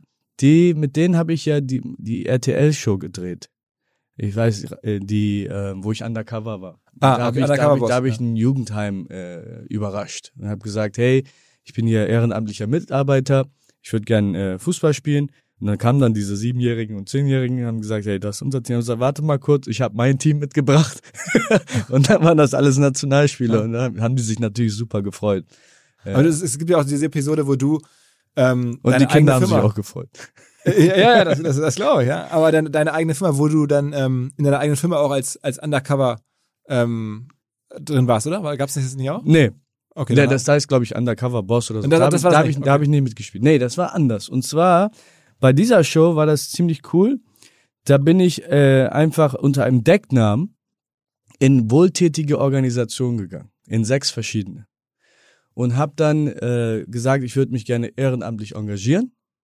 Und äh, Ach so, ja, habe ich dich das hab ich verwechselt mit dem Flixbus-Gründer. Der hat das nicht so. gemacht. Ah ja, das kann sein, dass genau. die, die sind dann, glaube ich, so verkleidet, aber das ist Ja, genau, lustig, die sehen dann immer so komisch aus. nee, das habe ich nicht gemacht. Ich sah ganz normal aus. Aber ich hatte halt einen Decknamen und äh, bei so wohltätigen Organisationen da reingegangen hab, und ich wollte die, ich habe das die Alltagshelden präsentieren. Ja, da gibt's dann zum Beispiel eine Dame, die seit 30 Jahren für so ein Jugendheim kocht und die hat irgendwie nur 180 Euro zur Verfügung im Monat für irgendwie 20 Kinder. Ja, und das sind eigentlich so Magier, die man, die Hidden Champions unserer Gesellschaft, die man nicht sieht. Und die wollte ich präsentieren. Bin da hingegangen, habe gesagt, kann ich da irgendwie aushelfen? Und äh, die Produktionsfirma hat gesagt, äh, das ist ein äh, Gebrauchtwagenhändler, der möchte sich mal engagieren. Passt ja auch irgendwie. Ja, ja, also okay. ja, und ja. dann, äh, dann habe ich gesagt, haben die gesagt, ja, der kann hier mal Praktikum machen oder mal gucken, äh, kann er irgendwie aushelfen? Bin dann dahin. So. Und in diesen paar Tagen, wo ich dann da war, habe ich dann wirklich gesehen, was sie brauchen. Ich habe sie jetzt nicht direkt gefragt. Ich habe immer gesehen, oh, die Arme, die hat irgendwie nur so wenig Geld zur Verfügung für das Essen. Wie macht sie das überhaupt? Oder da fehlt irgendein Fernseher oder in der Werkstatt sind keine äh, Geräte und so weiter. Und dann am nächsten Tag oder einen Tag darauf habe ich dann gesagt, hm, ich bin eigentlich nicht äh, der und der, sondern ich bin Unternehmer aus Dubai und ich möchte all eure Probleme gerne lösen. Ja, und das war die Show. Und das äh, so undercover und dann mit so einer äh, Auflösung. Und das war extrem emotional, weil ich auch gesehen habe, dass es Altersarmut in Deutschland gibt. Ich bin zum Beispiel in so einen Rentnerverein gegangen und die Dame lebt von acht Euro am Tag. Ja, und die hat ihr ganzes Leben gearbeitet, hat drei Kinder äh, aufgezogen. Und das war ein das war auch so ein Aspekt, wo ich gesagt habe, diese Menschen verdienen Präsenz im Fernsehen, Primetime. Wir waren ja 20.15 Uhr, zwei Stunden lang äh, im Fernsehen. Und ähm, das kam sehr gut an. Weil es ging nicht um mich, sondern ich war eigentlich nur der Botschafter in dem Sinne, zu sagen, hey, lass, schau, lass uns mal hinter die Kulissen schauen und gucken, wer die Alltagshelden Deutschlands sind. Krass. Also, was eine Geschichte. Ähm, wahrscheinlich haben wir jetzt immer noch nicht alle Punkte berührt, ähm, alle, alle Anekdoten, aber ich glaube, die wichtigsten zentralen Anekdoten und Wendepunkte ähm, hoffentlich äh, ja, angeschnitten und also ich werde es ganz sicher weiter verfolgen, ähm, wie sich die Firma entwickelt, wie sich äh, Selenica. Deutschland übrigens ist kein Thema für euch, ne? Deutschland ist kein Thema für uns erstmal. Marktbesetz, anderer Fokus bei Selenica. Ja, nicht wegen der Konkurrenzsituation, einfach weil es jetzt andere Prioritäten gibt, andere Länder erstmal. Mhm. Okay, also wie dem auch sei, also da bleiben wir auf jeden Fall dran. Ähm, und wie gesagt, ich würde mich freuen, wenn du Bock hast. Irgendwie sehen wir uns allerspätestens im, im Mai hier, bei, wenn wir ein Festival veranstalten, müssen wir mal gucken, äh, wie wir dich hier anlocken mit deinem Flieger dann im Zweifel. ähm, also da werden wir Mittel und Wege finden. Ähm, und vielleicht gibt's ja auch irgendwie mal ein Update-Podcast, äh, wenn man mal guckt, äh, was aus den ganzen Projekten, Buch und dann, wenn dann die Produzentenkarriere mit Qatar losgeht. Also es wird einiges äh, noch geboten werden, hoffentlich. Äh, vielen, vielen Dank, dass du da warst. Gerne, gerne. Vielen Dank. Bis Alles zum klar. nächsten Mal. Ja, genau. Ciao, ciao. Ciao. Zum Schluss noch ein Hinweis auf eine Art Keimzelle von OMR. Vieles hat mal angefangen mit einer Veranstaltung namens Online Marketing Camp, die ich gemeinsam gemacht habe mit der Hamburg Media School 2008, 2009 ging's los. Immer so 20, 30 Leute, die sich für das Thema interessiert haben, die in dreieinhalb Tagen eintauchen wollten in die verschiedensten Online-Marketing-Kanäle, die sich ein bisschen Netzwerk aufbauen wollten, die Hacks und Grundlagen verstehen wollten. Ähm, die ja, sind da hingekommen und waren auch meistens ziemlich begeistert, sodass wir dann angefangen haben, daraus mehr zu entwickeln. Jedenfalls, das ganze Thema Online-Marketing-Camp gibt's bis heute und wird glaube ich, weiterhin sehr geschätzt. Demnächst läuft es wieder in live an der Hamburg Media School vom 3. bis zum 6. November. Also wer selber Bock hat oder wer Leute bei sich im Team in der Firma hat und sagt, Mensch, das wäre doch mal was für denjenigen oder diejenige oder für Menschen im Freundeskreis, prüft mal, was es da gibt unter hamburgmediaschool.com slash Weiterbildung. Mit dem Code OMR10 gibt es auch 10% Rabatt auf dieses Angebot. Alle Infos, wie gesagt, bei unserem Partner bei der Hamburg Media School.